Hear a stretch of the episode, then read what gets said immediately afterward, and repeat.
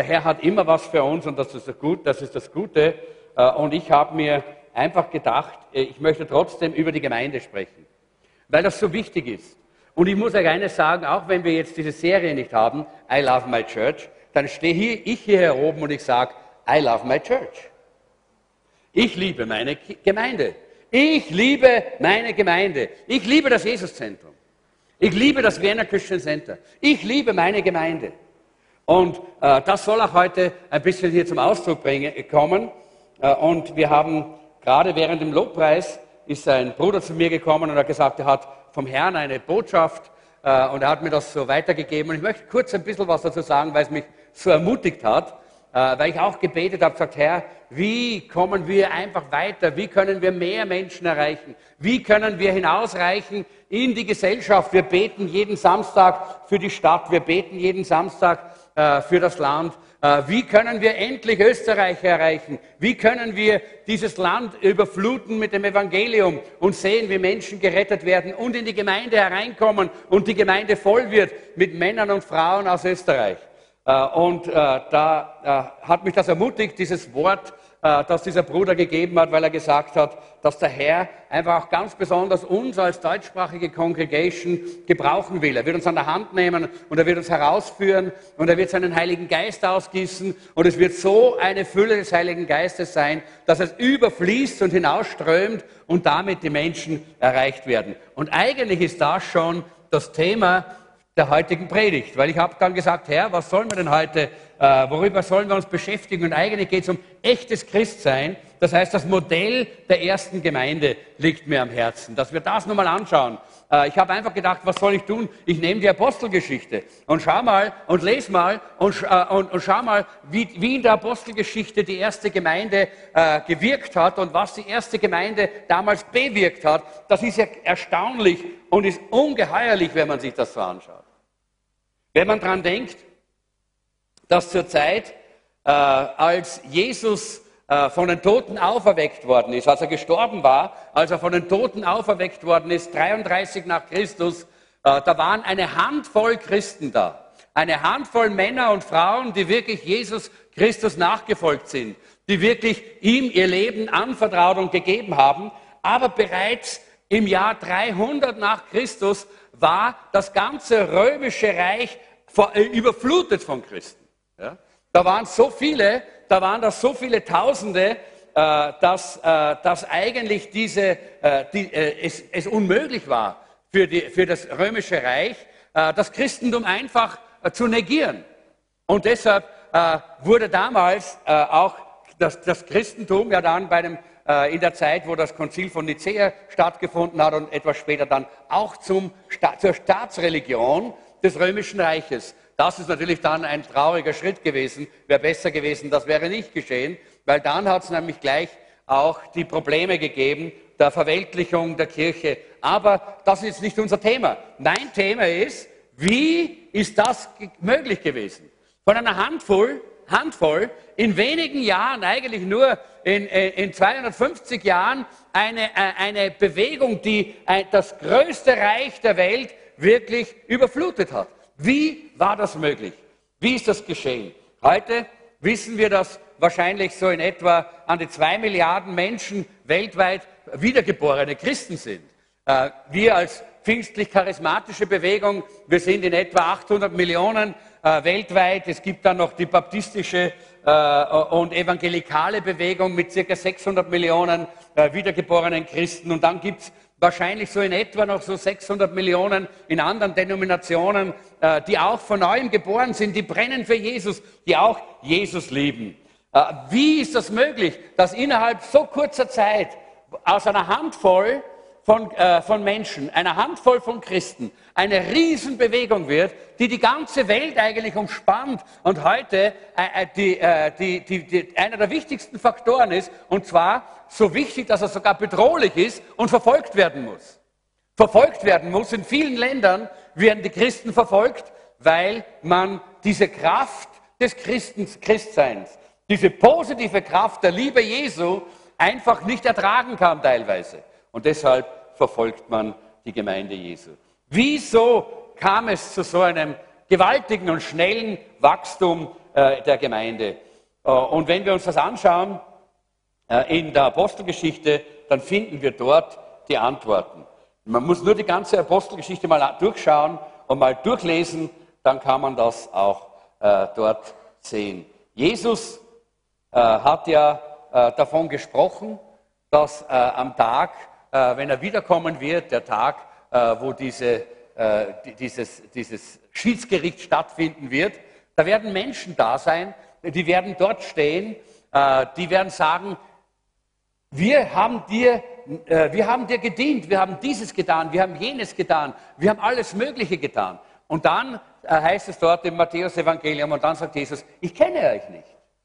Ich habe euch nie gekannt. Wie ist das möglich, dass solche Menschen auch da sind? Und ich glaube, dass das ein wichtiger Punkt ist, dass wir heute verstehen, was ist echtes Christsein. Wenn du hier hinausgehst, dann sollst du nicht hinausgehen nur mit dem Namen Christ, sondern du sollst hinausgehen als ein Christ, so wie in der ersten Gemeinde, wie damals in der Urgemeinde. Ein Christ, der die Welt verändert. Ein Christ, durch den die Kraft Gottes wirksam ist. Ein Christ, der genau diese Merkmale hat, die wir heute hier anschauen. Und wir schauen uns heute hier acht Merkmale an. Acht Dinge aus der Apostelgeschichte, die die ersten Christen, die die Gemeinde Jesu in der ersten Zeit geprägt haben und die der Schlüssel dafür waren, dass dieses gewaltige Wachstum und diese Explosion des Christentums weltweit überhaupt möglich war. Und äh, deshalb, ja, es gibt alle möglichen Formen äh, von Christsein, auch natürlich äh, so äh, Halbchristen, Scheinchristen, aber wir wollen ganze Christen sein, oder? Ihr kennt ja meine Aussage, ein halber Christ ist ein ganzer Mist, genau. Das ist wichtig, dass wir es nie vergessen. Äh, deshalb wollen wir uns damit beschäftigen, was ist ein ganzer Christ? Was ist das auch wirklich? Und wir wissen, wenn ein kleines äh, Kind geboren wird, dann hat es die DNA äh, seines ganzen Lebens. Im, Im Augenblick der Geburt, eigentlich schon im, im, äh, im Augenblick der Empfängnis, ist die DNA, die Erbanlage drinnen und die bleibt für die ganze Zeit des Lebens. Die ändert sich nicht mehr, diese Erbanlage, diese DNA. Und genau so ist es eigentlich bei uns Christen, wenn wir von neuem geboren werden, wenn wir wiedergeboren werden, dann soll diese göttliche DNA in uns eigentlich schon drinnen liegen. Und diese göttliche DNA muss dann auch zum Ausdruck kommen in unserem Leben, muss sichtbar werden. Das ist es, was es bedeutet, echtes Christsein zu leben. Da, da, genügt es nicht nur einmal, sich bekehrt zu haben, nach vorne zu gehen, ein Über Übergabegebet mitzusprechen. Es genügt nicht einmal, auch einen Grundkurs zu machen und sich taufen zu lassen, sondern es geht darum, unser Leben hundertprozentig in die Hände Jesu zu legen und so zu leben, wie man lebt als Christ. Auch wirklich ein Leben in der Nachfolge Jesu zu leben. Das bedeutet es. Und Leute, das ist nichts Langweiliges, das ist nichts, wo man ein langes Gesicht macht, denn wir sehen, die ersten Christen, die waren bekannt für ihre Freude, die waren bekannt für ihre Fröhlichkeit, die waren bekannt für ihre Begeisterung. Die konnte man nicht stoppen. Auch wenn man sie ins Gefängnis geworfen hat. Auch wenn man sie bedroht hat. Die konnte man einfach nicht stoppen, weil sie begeistert waren von Jesus weil sie begeistert waren von der Gemeinde, weil sie begeistert waren von dem, was Gott getan hat und was Gott tut im Leben eines Menschen, wenn sich ein Mensch öffnet für Jesus. Und ich glaube, und ich wage das heute hier zu sagen, dass es unter uns immer noch einige gibt, die meinen, dass Christsein eine Religion ist. Christsein ist keine Religion. Es gibt eine christliche Religion, das ist klar. Es so wie es alle anderen Religionen gibt, gibt es auch eine christliche Religion. Religion bedeutet, dass man sich damit zufrieden gibt, dass man eine fromme, eine, eine, eine, eine religiöse Form angenommen hat und eine religiöse Form in seinem Leben versucht äh, äh, äh, einfach äh, drinnen zu haben und sich eine, eine, ein, ein Mäntelchen umzuhängen äh, und dass man dabei versucht, nach so gut wie möglich zu leben, nach dieser Religion und dass man dabei sagt, okay, vielleicht werde ich schon schaffen, dass ich eines Tages bei Gott bin. Wenn du immer noch diese Haltung hast, dann kann ich dir gleich hier sagen, du wirst nicht ins Reich Gottes hineinkommen. Du wirst nicht im Himmelreich landen. Denn die Bibel sagt uns, dass wir, wenn wir von neuem geboren sind, dann sind wir nicht religiös, sondern dann haben wir eine persönliche Beziehung zu Jesus. Eine Liebesbeziehung zu Jesus. Wer war jemals verliebt in diesem Raum? Eine ganze Reihe war noch nie verliebt. Ja? Ich kann ich jetzt gar nicht helfen. Aber ich sage dir eines, ich glaube dir nicht. Wenn du nicht aufgezeigt hast, dann nur deshalb, weil du entweder schüchtern bist oder, oder, oder, oder ganz einfach nicht zeigen willst. Jeder war verliebt. In der Volksschule schon. Wie du so ein kleiner Bub warst am Spielplatz. Oder so ein kleines Mädchen. Da war dieser Jüngling mit dieser blonden Locke oder äh, dieses Mädchen mit diesen klinking, klinking, klinking äh, blauen Augen mit solchen, solchen Wimpern. Und du warst heillos verliebt. Jeder von uns kennt das. Aber wisst ihr, Gott lässt, Gott hat das ja hineingelegt in uns, dass das möglich ist. Nicht damit wir damit herumspielen, sondern damit wir verstehen, die größte und die herrlichste und die beste Form des Verliebtseins ist das Verliebtsein in Jesus. Warum ist es so still hier? Bin ich der Einzige, der verliebt ist in Jesus? Ich glaube fast. Amen, Amen. Leute, wenn man verliebt ist, ist man begeistert, oder? Na, wenn man verliebt ist, dann ist man so, hey, jetzt muss ich schon wieder verliebt sein. Jetzt muss ich dich schon wieder sehen. Jetzt muss ich dem schon wieder begegnen. Oder? Nein, aber Leute, wir haben das oftmals nicht begriffen. Es geht nicht darum, in die Gemeinde zu kommen, um hier eine religiöse Versammlung abzuhalten um bei einem religiösen Gottesdienst mitzumachen. Nein, es geht darum, unsere Liebe zum Ausdruck zu bringen. Unser Verliebtsein in Jesus auch zu leben. Nicht nur zu sagen, ich bin auch verliebt in Jesus. Es muss sichtbar sein, es muss hörbar sein, es muss erlebbar sein in unserem Leben, dass wir verliebt sind in Jesus. Alles andere ist Mumpitz, wenn du sagst, ich bin Christ. Dann bist du gerade ein religiöser Christ. Du gehörst zu einer christlichen Religion. Aber das rettet dich nicht aus der Verlorenheit dieser Welt. Das hilft dir nicht in, äh, aus den Problemen deiner Sündengebundenheit. Das hilft dir auch gar nichts, äh, mit deinen Schwierigkeiten der Zukunft und der Gegenwart fertig zu werden. Und schon gar nicht ist es deine Eintrittskarte in den Himmel. Denn da gibt es nur eine. Und das ist Jesus Christus hat am Kreuz bezahlt dafür. Er hat sein Blut vergossen dafür. Und dafür liebe ich ihn. Halleluja. Und dafür liebe ich ihn. Und das ist die einzige Form des Eintritts in den Himmel. Es gibt keine anderen. Alles andere ist Lüge. Lass dich nicht belügen von den religiösen Spinnern und von den religiösen Würdenträgern. Lass dich nicht belügen. Es geht um Jesus, um Jesus, um Jesus und nochmal um Jesus. Denn es ist kein anderer Name in diesem, äh, in diesem Universum als nur der Name Jesus. Es ist in keinem anderen Namen heil als nur in dem Namen Jesus. Deshalb ist es so einfach. Ich brauche mich nicht in tausend Götter verlieben. Nein, nur in Jesus. In Jesus allein. Er ist mein Erlöser. Er ist mein Retter. Er hat für mich den Preis bezahlt. Er ist es, in den ich verliebt bin. Und das heißt Christsein.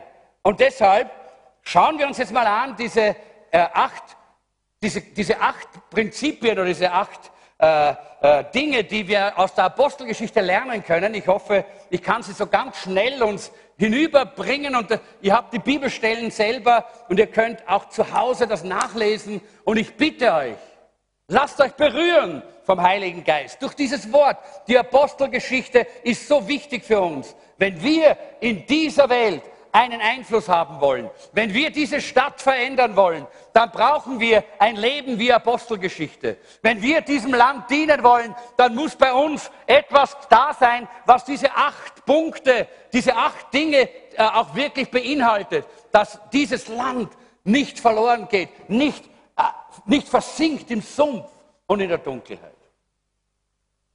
Das erste, echtes Christsein, hat übernatürliche Kraft. Die haben nicht nur über Gott geredet, sie haben Gott erlebt. Sie haben Gott erfahren. Sie wussten, Gott ist real in ihrer Mitte. Das war das Wichtige. Und es ist so wichtig, dass wir verstehen, das unterscheidet uns von jeder anderen Organisation in dieser Welt. Wir haben den Heiligen Geist. Halleluja! Die Vereinten Nationen haben nicht den Heiligen Geist. Oder hast du es geglaubt?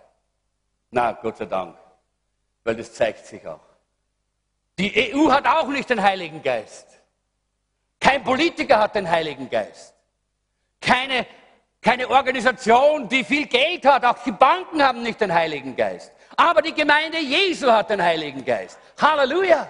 Und das ist die übernatürliche Kraft Gottes, die er uns gegeben hat. Gott hat niemandem den Heiligen Geist verheißen, als nur seiner Gemeinde. Seiner Gemeinde. Er hat gesagt, ich werde meinen Geist ausgießen, ja, auf alles Fleisch, das schon. Er will ihn ausgießen, dass sie erkennen, wer er ist, aber erfüllen tut er nur seine Gemeinde mit dem Heiligen Geist. Und da kommt die, sollte man eigentlich, äh, ah, wir haben ja gar nicht, ich habe hab keine, keine PowerPoint gemacht, darum äh, habe ich gedacht, ich sollte meine Bibelstelle haben. Apostelgeschichte 1, Vers 8. Ihr habt sie bei euch in euren Unterlagen. Aber wenn der Heilige Geist über euch gekommen ist, werdet ihr seine Kraft empfangen. Dann werdet ihr den Menschen auf der ganzen Welt von mir erzählen. In Jerusalem, in ganz Judäa, in Samarien, ja bis ans Ende der Welt. Ja, das ist eine wunderbare, herrliche Verheißung, wenn es geschieht, wenn diese, diese Kraft des Heiligen Geistes kommt. Und Leute, das hat damals Jesus zu den Jüngern gesagt, die noch nicht geistgetauft waren, die noch nicht diese Erfüllung mit der Kraft aus der Höhe erlebt hatten, weil Jesus war noch nicht in den Himmel aufgefahren. Aber wir haben Jesus Christus erlebt als den Auferstandenen und wir können sofort, jetzt, wir müssen nicht lange warten. Die mussten damals warten. Jesus hat gesagt, fangt ja nichts an, werdet ja nicht religiös. Eigentlich ist es auch für uns ein guter Rat. Fang da ja nichts an. Auch wenn du dich bekehrt hast. Fang ja nichts an. Wir ja nicht religiös und superfromm. Ha, was, es gibt so viele superfromme. Oh, der Herr hat mir gesagt, und dieses habe ich gehört und jenes habe ich gehört und im Internet habe ich gesehen und, und da meint man, dass das alles irgendwie von Gott ist und geistlich ist. Ich dir eines, fang dir nichts an, bevor du nicht mit dem Heiligen Geist erfüllt bist. Ruf erst zum Herrn und sag, Heiliger Geist, komm, erfülle mich.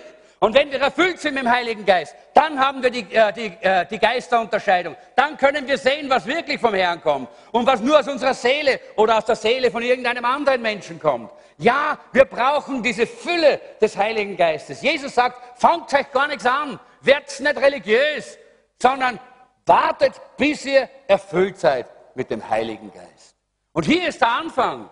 Dieser erste Schritt ist ein ganz wichtiger Schritt, dass wir erfüllt sind mit dem Heiligen Geist, dass wir die Kraft des Heiligen Geistes erleben. Und das beginnt ja schon äh, äh, damit, dass wir, wenn wir äh, den, den, Heiligen Geist empfangen wollen, dass wir merken, dass wir einfach anfangen müssen, uns zu öffnen und im Gebet vor Gott zu kommen. Und ich glaube, dass es ganz wichtig ist, dass wir nicht erwarten können, dass wir die Kraft empfangen, ohne Gebet, oder? Jesus hat gesagt, geht hin und betet und wartet im Gebet und dann werdet ihr erfüllt werden mit der Kraft des Heiligen Geistes. Und es gibt so ein bisschen einen Zusammenhang. Viel Gebet, viel Kraft. Wenig Gebet, wenig Kraft. Und für einige heißt das dann kein Gebet. Was ist das dann?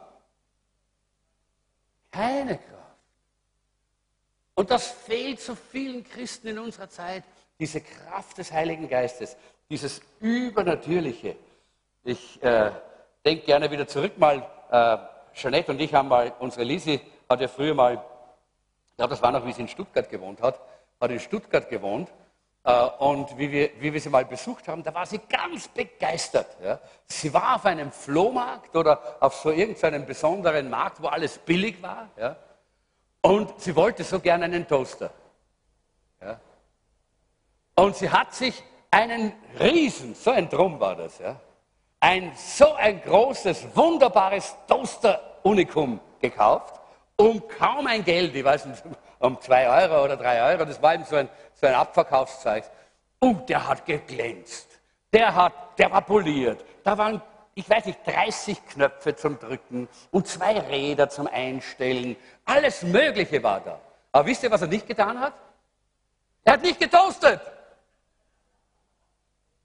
Kein Toast ist, ist, ist, ist, braun geworden. Nichts. Er hat nicht funktioniert. Und wisst ihr, warum? Weil die Kraftquelle in diesem Toaster nicht angeschlossen war. Du hast ihn einstecken können, nichts, hat nichts getan. Alle Knöpfe, alles hat nichts genützt. Und ich habe dann das angeschaut, das Ding, und habe gesehen, da fehlt was. Da fehlt die Verbindung.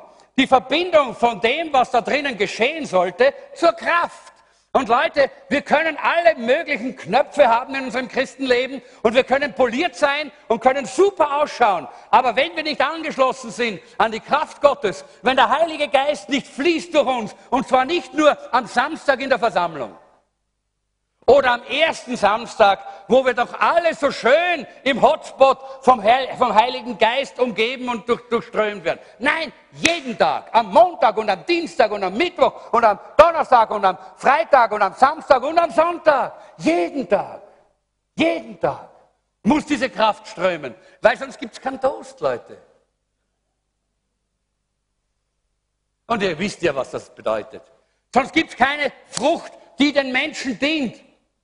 Die Lise hätte gern einen Toast gegessen, weil sie sich gefreut hat auf einen Toast. Aber sie hat keinen Toast gekriegt, sondern nur ein schönes Gerät mit großem Glanz und Bomb.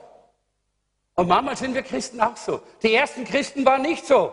Wie der Petrus und der Johannes dort unterwegs sind, hinauf in den Tempel zum Beten, da sitzt dieser Lahme, der von, von Geburt an lahm war. Und wie viele Leute sind an dem vorbeigegangen und die haben fromme Sprüche gehabt der Herr segne dich und, und Gott sei mit dir und, und ach, der, äh, Gott hat schon ein großes Werk mit dir und äh, äh, füge dich in den Willen des Herrn und alle möglichen großartigen, frommen Sprüche, religiöse Sprüche. Aber Petrus und Johannes, sie waren bei diese ersten Christen, diese echten, wahren Christen. Was haben sie getan? Sie haben nicht geglänzt. Sie haben nicht 20 Knöpfe zum Drücken gehabt und Räder zum Drehen. Sie waren simpel. Sie waren einfache Fischer. Sie waren keine Theologen. Sie haben nicht gewusst, theologisch genau, wie das alles funktioniert. Aber eines haben sie gewusst. Die Kraft Gottes ist in uns. Der Heilige Geist ist in mir. Und sie schauen ihn an. Und Petrus sagt, Silber und Gold habe ich nicht. Aber was ich habe, das gebe ich dir. Come on, steh auf und geh. Halleluja im Namen Jesu. Leute, das ist echtes Christsein. Dass wir nicht nur ausschauen wie ein Toaster, sondern dass wir Toast machen. Dass wir nicht nur reden von Heilung, sondern dass wir die Hände auf die Kranken legen und die Kranken werden geheilt. Halleluja. Dass wir Übernatürliches erwarten im Natürlichen, im Alltag. Das ist echtes Christsein. Die ersten Christen haben das gelebt. Und ich glaube, wir im Jesuszentrum, wir haben schon manche Wunder gesehen. Aber es, ist nicht, es, es ist, geht nicht um die, die Menge der Wunder. Es geht um den Lebensstil. Es geht um einen Lebensstil im Übernatürlichen. Dass wir angeschlossen sind an diese Kraft und dass wir diese Kraft auch wirken lassen in unserem Leben und durch unser Leben. Vielleicht mache ich hier eine kleine Zäsur. Ich merke schon, ich komme nicht sehr viel über die ersten Punkte hinaus, aber ich bin in 14 Tagen wieder zurück, da kann ich die restlichen machen. Äh, wenn ich jetzt hier in die Runde hineinschaue, dann brauche ich kein Prophet sein, dass ich weiß, hier sitzen Menschen, die ein Wunder brauchen. Da sitzen Menschen, die brauchen ein finanzielles Wunder. Da sitzen Menschen, die brauchen ein Heilungswunder, weil sie krank sind. Da gibt es Menschen, die brauchen ein Beziehungswunder, weil ihre Beziehung gestört ist. Da gibt es Menschen, die brauchen das Wunder der Errettung, weil sie verloren sind und nicht wissen, wo sie hingehen. Und ich möchte gerade jetzt für diese Wunder beten. Lass uns kurz aufstehen. Wir sitzen schon so lange.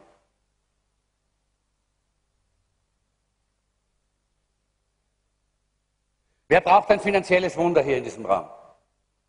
Okay, lass die Hand oben. Nicht runternehmen. Wenn du es haben möchtest, lass sie oben. Sonst kriegst du es nicht. Lass die Hand oben. Wer braucht ein, eine körperliche Heilung, körperliches Wunder? Zweite Hand kannst du auch dazu hängen. Ja? Na, lass oben, die, die, die Finanzwunder lass oben. Ja? Bitte, jetzt musst du den Fuß heben als nächstes, ja, wenn es nur was kommt. Ja? Gut, wer braucht ein beziehungsmäßiges Wunder? Ja, da gibt es Leute, die stehen jetzt auf einem Bein. Wunderbar! So viele Wunder brauchen wir, Leute. Wisst ihr, was das heißt? Gott hat die Chance zu zeigen, wie sehr er uns liebt und wie großartig seine Hilfe ist, indem seine Kraft unter uns wirksam wird. Okay? Lass die Hand oben, wenn du das Wunder haben möchtest. Jeder, der das Wunder haben möchte, schließt deine Augen Herr Jesus, ich danke dir, dass du gerade jetzt hier bist, um Wunder zu tun. Jetzt, jetzt, jetzt geschehen Wunder in diesem Augenblick. Heilungswunder, Heilungswunder im Namen Jesu. Äh, Kreuzschmerzen, jetzt in diesem Augenblick, sie verschwinden im Namen Jesu. Halleluja. Jemand hat Schmerzen in seinem Bein und jetzt in diesem Augenblick ist dieser Schmerz weg.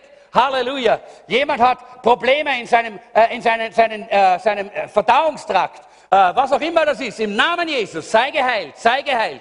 Jetzt gerade geschehen diese Wunder im Namen Jesu Christi. Und ich bete, Herr, dass mehr als diese wenigen Wunder passieren, auch solche, die nicht genannt sind. Jetzt Heilung, ganz gleich, ob es Krebs ist oder ob es Herzkrankheiten sind oder was auch immer es ist oder ob es Grippe ist oder vielleicht nur ein kleines juckendes Ödem irgendwo. Herr, im Namen, deinem Namen, Heilung, Heilung, Heilung im Namen Jesu. Halleluja. Herr, ich bete jetzt für die Brieftaschen.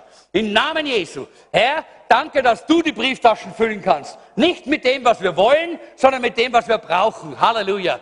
Du gibst genügend jedem deiner Kinder. Dein, äh, dein Wort sagt, dass du niemals zugelassen hast, dass deine Kinder betteln gehen müssen um Brot. Denn du sorgst für deine Kinder. Halleluja. Halleluja. Du sorgst für die Vögel am Himmel, du sorgst für die Blumen auf dem Feld und du sorgst umso mehr für deine Kinder. Im Namen Jesu. Herr, gib Kleidung, gib Versorgung, äh, gib Finanzen dort, wo sie jetzt gerade gebraucht werden. Im Namen Jesu. Und dann bete ich, Herr, jetzt gerade für die Beziehungen. Wisst ihr, was wir da machen? Wir können quer durch uns an der Hand nehmen. Und Herr, ich bete für gesunde Beziehungen im Jesuszentrum. Herr, ich bete für gesunde Beziehungen im Jesuszentrum. Halleluja. Herr, gesunde Beziehungen unter Freunden. Keine pickigen Beziehungen, komischen Be äh, äh, Beziehungen. Wir widerstehen dem Satan. Wir widerstehen den unreinen Geistern. Sie müssen weichen im Namen Jesu. Keine unreinen Beziehungen. Reine, saubere, heilige, gesunde Beziehungen. Freund zu Freund. Herr, beten, ich bete jetzt für gesunde Beziehungen unter Ehepartnern. Im Namen Jesu. Oh, Halleluja. Herr, ich danke dir, dass an diesem 6. August etwas ganz Besonderes im Jesuszentrum passieren wird. Und Menschen werden sehen, dass hier Ehen äh, erneuert werden von, durch die Kraft des Heiligen Geistes. Halleluja. Herr, ich bete für äh, Beziehungen von Eltern und Kindern gerade jetzt. Im Namen Jesu. Gesunde Beziehungen im, im Jesuszentrum.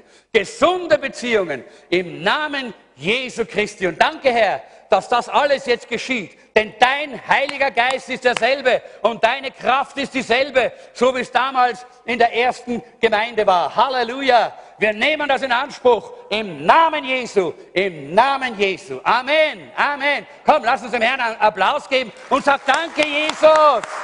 Danke, Jesus. Danke, Jesus. Halleluja. Ihr dürft wieder Platz nehmen. Du sagst vielleicht, oh, das ist vielleicht radikal. Ja, das ist radikal. Kraft ist radikal. Und schauen wir mal, was damals zu Pfingsten geschehen ist. Wir sehen, äh, wir können das nochmal lesen. Da heißt es in äh, Apostelgeschichte 2, Vers 1 bis 4. Am Pfingsttag waren alle versammelt. Plötzlich ertönte vom Himmel ein Brausen und das Rauschen eines mächtigen Sturms und erfüllte das Haus, in dem sie versammelt waren.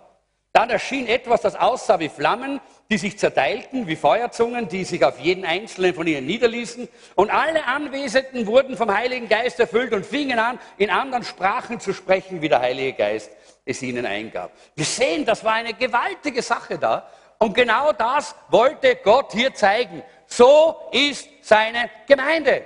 Was ist das? Zuerst mal dieser mächtige Wind. Huh, die Leute haben Angst gekriegt. Ich weiß nicht, ob ihr jemals so ein, so Film oder so ein Video gesehen habt, wenn man da so mal so ein Video sieht von so einem, äh, einem Tornado oder so einem, so einem Hurricane oder so einem Taifun. Ja? Das sind Dinge, uh, da denkt man sich, das möchte ich nicht unbedingt. Das braucht man, braucht man nicht. Bin, sind wir froh, dass wir in Österreich sind, wo es wenige gibt, obwohl vor kurzem gerade in Schwächert eine, äh, so eine Windhose, sagen wir ja, eben so ein, äh, ein Tornado aufgetaucht ist. Aber Gott sei Dank ist bei uns nicht so oft. Aber das hat eine Gewaltige gemacht und das rauscht und das knistert und das, das, das zeigt gewaltig, gewaltig, gewaltig. Und so war es damals. Gott wollte zeigen, die Geburtsstunde seiner Gemeinde war nicht die Geburt von einem kleinen Waserl. Irgendwo so ein kleinen Verein, der irgendwo in einem Hinterhof so dahin vegetiert und naja, vielleicht überlebt. Nein, er hat gezeigt, da ist Kraft. Da ist die Kraft des Sturmes. In der Gemeinde Jesu ist die Kraft des Sturmes, des heiligen Sturmes, vom Heiligen Geist. Der Wind, der bläst und alles verändert. Der Wind, der auch bläst und die Bäume um, äh, umbricht, von dem die Bibel sagt, die im Weg stehen. Der, das ist diese, diese, diese Dynamik, dieses Dynamit, das im Heiligen Geist steckt. Halleluja. Was für ein herrliches Bild. Das zweite, was geschehen ist, das erste ist, es war gewaltig, es war machtvoll, es war stark, das erste Zeichen. Das zweite war, dass dann plötzlich da so lauter so Feuerflammen auf dem Kopf waren. Ich weiß jetzt nicht, ob das jetzt äh, eine Gnade Gottes ist, dass das bei uns nicht so oft passiert, dass wir alle da oben brennen und da oben so ein Flämmchen haben, weil das wahrscheinlich bei uns mit unseren heutigen Sicherheitsbestimmungen nicht mehr erlaubt wäre. Ja? Damals hat man das noch nicht gehabt. Ja? Äh, damals musste man sich auch noch nicht anschnallen auf dem Pferd äh, oder, äh, oder im Pferdewagen und auch noch keinen Helm tragen. Ja, Helm tragen, ja, nur wenn man, wenn man in den Krieg gezogen ist, aber sonst nicht. Aber heute wissen wir, dass das genau dasselbe ist, wenn der Heilige Geist über uns kommt. Wenn wir anfangen, dieses göttliche Feuer zu erkennen. Das war damals dieses gewaltige Feuer, das auf jeden Einzelnen gesessen ist, das hat bedeutet, die Gemeinde ist radikal. Genau. Rainer Bonke macht immer so. Ja. Also der Heilige Geist ja, kommt. Und das ist wahr. Der Heilige Geist hat gezeigt, es ist, es ist nicht nur mächtig, die Gemeinde ist nicht nur mächtig, sondern die Gemeinde ist auch radikal. Da brennt was. Das ist nicht nur so ein kleines bisschen so ein Gesumse und Gebete äh, und, äh, und Religiös Religiosität. Nein, die Gemeinde ist radikal. Halleluja. Hey Leute, deshalb liebe ich die Gemeinde. Ich weiß nicht, ob ich radikal war, bevor ich in der Gemeinde war, aber seit ich in der Gemeinde bin, bin ich radikal.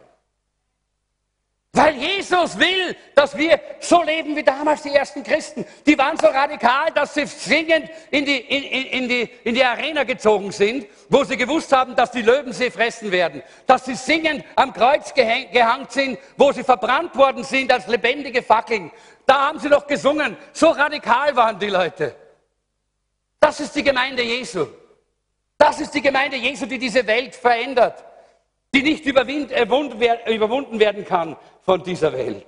Und das Dritte war, sie haben geredet und da waren ein Haufen Leute und die waren von aller Herren Länder und dieses Wunder haben wir noch nicht hier gehabt. Das, wir haben das Wunder, dass unsere, äh, unsere Flüchtlinge gut Deutsch lernen. Das ist auch ein Wunder. Ja? Aber die haben das Wunder gehabt, dass sie da vorne von den großen Daten Gottes geredet haben und gar nicht gewusst haben, was sie reden, weil sie in Zungen geredet haben aber jeder hat sie verstanden in ihrer Sprache. Und was hat Gott hier gezeigt? Gott hat gezeigt, Die Gemeinde Jesu ist nicht nur für Österreicher in der Lederhose oder für Juden mit dem Käppi oder, äh, weiß ich, für, für Inder mit dem Sari oder irgendwas. Nein, die Gemeinde Jesu ist multikulturell. Da hat jeder Platz. Weiß und schwarz und braun und gelb und alles Mögliche, groß und klein und dick und dünn, jede Sprache, jede Nationalität, alle, jede Kultur, alles hat Platz im Reich Gottes in der Gemeinde Jesu und alles ist willkommen.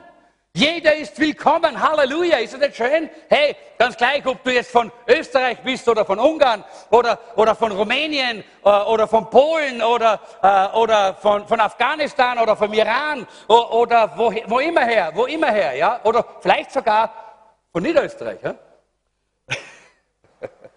Ausland jedenfalls, nicht?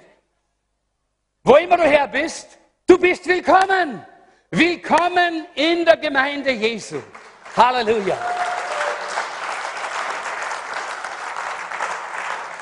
Und deshalb heißt es im Apostelgeschichte 2, Vers 43, eine tiefe Ehrfurcht vor Gott erfüllte sie. Das haben die noch nie erlebt. Die haben alle gleich die Revolver heraus gehabt. So wie wir es in der Welt erleben, äh, in der Politik, in, wo die Kriege sind, im Nahen Osten, überall. Aber auch hier war es ja, am Balkan war es ja vor kurzem so, nicht? Im Balkankrieg, bang, andere Ethnik, andere, äh, äh eine andere Nationalität oder ein anderes Denken, bang, den muss ich umlegen. Das war damals ganz üblich. Und plötzlich erleben sie hier Macht und Kraft Radikalität und ungeheures Willkommen in den Armen Gottes. Und was ist das Resultat? Die Leute werden ehrfürchtig. Sagen, hey, da ist was Besonderes, da ist ein Gott, der uns liebt. Und wir wissen, was passiert am Ende, dass 3000 Menschen an diesem Tag ihr Leben Jesus geben. Leute, ich weiß gar nicht, ob ich noch einen zweiten Punkt heute angehen soll. Es ist so wichtig, dass wir dieses wahre Christentum leben. Dass wir wie die erste Gemeinde eine Gemeinde sind, die dieser Welt was zu bieten hat. Nicht eine Sporthalle und was hier, ein, ein Billardtisch und, äh, und, und, und, und zwei Wutzler und, und, und, und, und Multimedia da vorne. Auf, alles super. Aber das braucht die Welt eigentlich gar nicht. Wisst ihr, was die Welt braucht? Kraft, Radikalität und willkommen sein bei Gott. Das ist, was die Welt braucht. Und das ist, was wir eigentlich sein sollten. Das sollten wir einfach leben. Das sollte Teil unseres Lebens sein. Dort wollen wir hin als Jesuszentrum. Deshalb haben wir ja auch unsere herrliche Serie vor uns. I love my church. Weil wir wissen, das ist es. Ja, das ist es. Halleluja. Das wollen wir sein und das wollen wir auch leben. In 1. Korinther 4, Vers 20 heißt es, denn das Reich Gottes besteht nicht in Worten, sondern in Kraft. Wer hat sein Wunder heute in Anspruch genommen? Wer hat sein Wunder angenommen? Ich glaube, dass Gott diese Wunder getan hat. Ja, Halleluja. Du, du der du jetzt nicht aufgezeigt hast, tu es indem du sagst, Herr Jesus, ich nehme dieses Wunder an. Tu es ganz bewusst. Ich möchte ganz kurz vielleicht den zweiten, den zweiten Punkt noch anschauen, den zweiten Schritt und alles andere.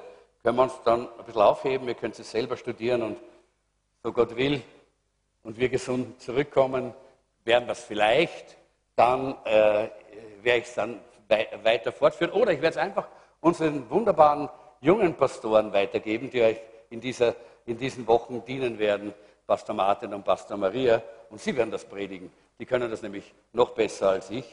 Und darum bin ich ganz froh, wenn sie das tun. Ja?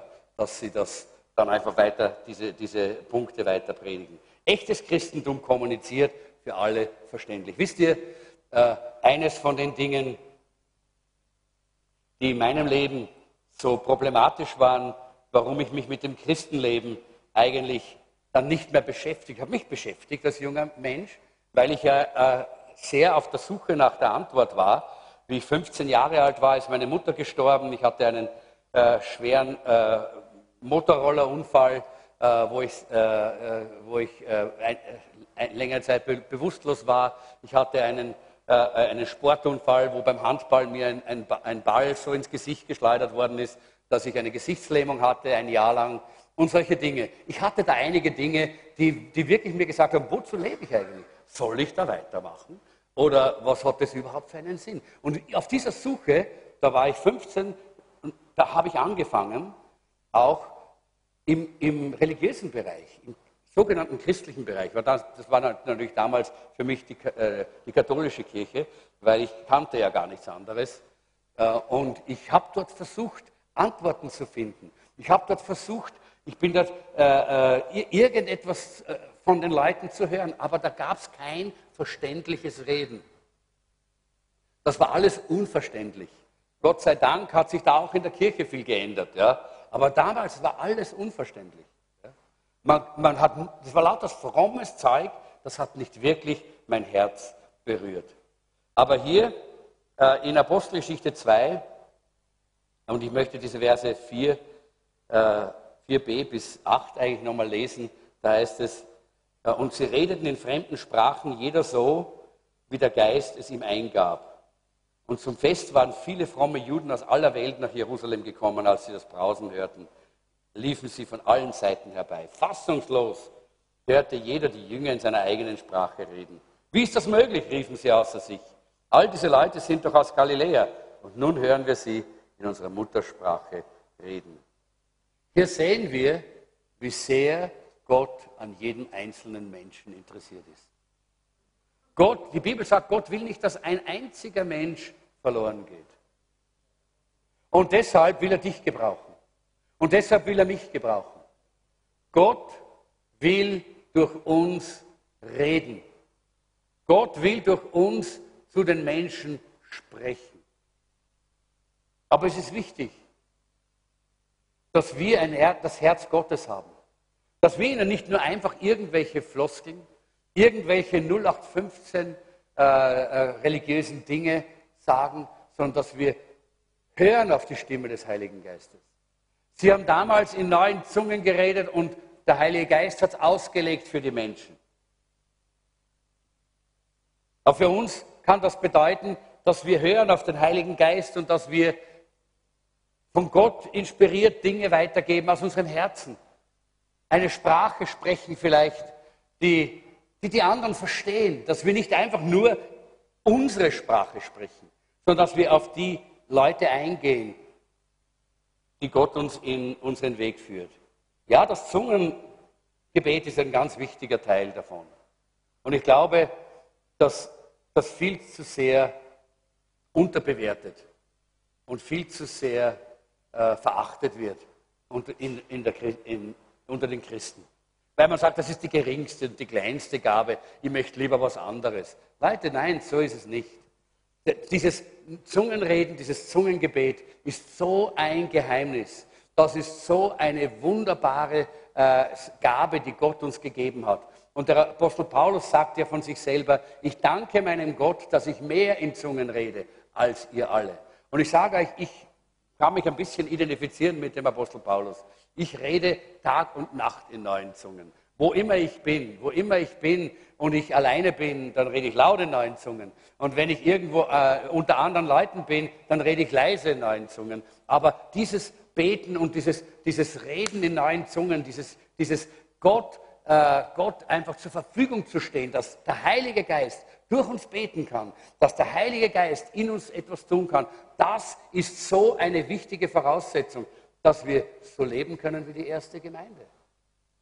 Glaubt ihr, dass die erste Gemeinde so gewesen wäre, wie sie war, wenn sie nicht erfüllt wären, gewesen wären mit dem Heiligen Geist und dieses Sprechen in neuen Zungen gehabt hätten? Nein, das war ihr Geheimnis. Das war auch ihr Geheimnis in der Arena, wenn sie gequält worden sind. Das war auch ihr, ihr Geheimnis, wenn sie zerstückelt worden sind äh, vor, äh, vor den Augen anderer. Das war ihr Geheimnis auf dem Berg der Verklärung, wo alles schön war, aber auch in dem tiefsten Tal des Leides, wo sie verfolgt worden sind. Das war ihr Geheimnis. Und das ist auch unser Geheimnis. Denn, Halleluja, wir sind eine Pfingstgemeinde und ich bin so dankbar, in so einer Gemeinde zu sein. Ich könnte in einer anderen Gemeinde wahrscheinlich gar nicht überleben und die anderen wahrscheinlich mit mir auch nicht. Weil ich kann nicht ohne die Kraft des Heiligen Geistes. Und ich will nicht ohne diese Weisheit, die aus dieser Beziehung kommt. Wenn wir in neuen Zungen beten, dann sagt der Apostel Paulus, dann erbauen wir uns selber und wir sprechen die Geheimnisse des Himmels. Halleluja. Und deshalb möchte ich dich ermutigen, wenn du diese Gabe hast, dass du sie gebrauchst.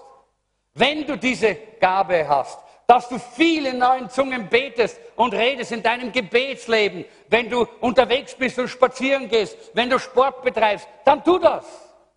Es ist nicht gut, mit anderen in neuen Zungen zu reden, weil die verstehen uns nicht. Ja? Das sehen wir im Korintherbrief. Die haben dann glaubt, man kann miteinander so in neuen Zungen einfach nur so äh, miteinander plaudern. Das geht natürlich nicht. Ja? Weil man nicht versteht, was der andere sagt. Sondern da redet man zu Gott. Da redet man nicht zueinander, da redet man zu Gott. Und ich möchte damit eigentlich jetzt hier schließen. Dass ich einfach sagen möchte, lass uns, lass uns erneuern, was Gott uns bereits anvertraut hat. Ich wollte eigentlich noch eine Stelle ganz kurz, ja genau, äh, ich möchte den Punkt 6 kurz vorziehen, nur aus der Bibelstelle heraus und damit schließe ich. Dass du nicht glaubst, dass es ein Druck ist. Dass du nicht glaubst, dass es ein Zwang ist. Ich werde das jetzt nicht predigen, den, Punkt 6. Das wird Pastor Maria oder Pastor Martin machen. Sondern ich werde nur ganz kurz sagen, damit du das verstehst, das ist eine Freude. Das ist eine Freude. Das ist ein Vorrecht. Maria, du kannst schon zu, zum Keyboard kommen, bitte. Da heißt es nämlich, in diesem Punkt 6 heißt es, äh, sie lobten Gott in Apostelgeschichte 2, 47 und waren im ganzen Volk geachtet und anerkannt. Die Gemeinde wuchs mit jedem Tag, weil der Herr viele Menschen rettete. Und dann heißt es auch, äh, du zeigst mir den Weg, der zum Leben führt. Du beschenkst mich mit Traurigkeit, Religion, Freude. Freude. Du beschenkst mich mit Freude. Und das haben die Menschen gesehen. Und wisst ihr, was die Leute draußen eigentlich wollen? Warum gehen sie zum Donauinselfest und saufen sich voll? Was wollen sie denn dort? Ein Rausch? Nein, eigentlich wollen sie Freude. Aber die finden es dort nicht, weil die gibt es dort nicht. Warum gehen denn die Leute jedes Wochenende in diese, äh, äh, in diese Diskotheken und dröhnen sich voll und, und alles Mögliche, was sie tun? Warum denn? Weil sie deppert sind? Nein, weil sie Freude suchen. Und hier haben wir die Antwort. Die Gemeinde Jesu ist ein Ort der Freude. Freude, lass uns aufstehen. Ein Ort der Freude. Halleluja. Warum? Weil der Heilige Geist ist ein Geist der Freude. Freude. Jawohl. Und wenn wir eingesteckt haben, wenn wir angeschlossen sind an der Kraftquelle und der Geist Gottes durch uns strömt, dann können wir voller Freude sein, auch wenn Probleme da sind, auch wenn Nöte da sind. Dann sind wir nicht mehr abhängig von der äußeren Welt, nicht mehr abhängig von unseren Gefühlen, sondern in tief im Herzen haben wir eine Freude. Amen. Lass uns dem Herrn einen kräftigen Applaus geben. Danke, Jesus. Halleluja. Halleluja. Halleluja. Danke, Herr. Du bist so wunderbar. Halleluja. Heben wir mal unsere Hände auf zum Herrn und beten wir mal in neuen Zungen. Komm, fang an. Halleluja.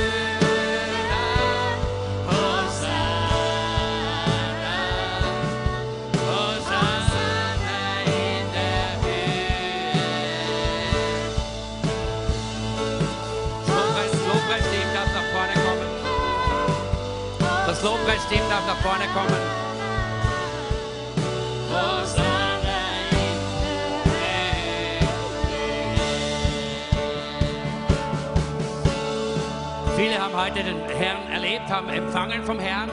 Die Kraft Gottes hat uns berührt. Ich glaube, wir spüren, dass Gott will was Neues tun in der Gemeinde. Wir merken und wir spüren, dass wir in einer Zeit leben, wo Gott uns zurückruft, dass wir wieder ein Leben leben wie die erste Gemeinde. Das wahre Christsein, das möchte Gott, äh, dass wir leben. Amen. Wer möchte das? Amen. Und dann möchte ich dir eines sagen, Gott freut sich über dich. Und Gott gießt den Geist der Freude heute aus über dich. Öffne dein Herz. Geh nicht von ihr weg mit auch nur einem kleinen Funken Traurigkeit. Geh von ihr weg voller Freude. Halleluja. Voller Begeisterung. Halleluja. Voller Leidenschaft für Jesus. Denn das ist, wie die ersten Christen die Welt verändert haben. So werden wir Österreich verändern. Amen. Halleluja. Komm, lass uns uns freuen im Herrn. Amen.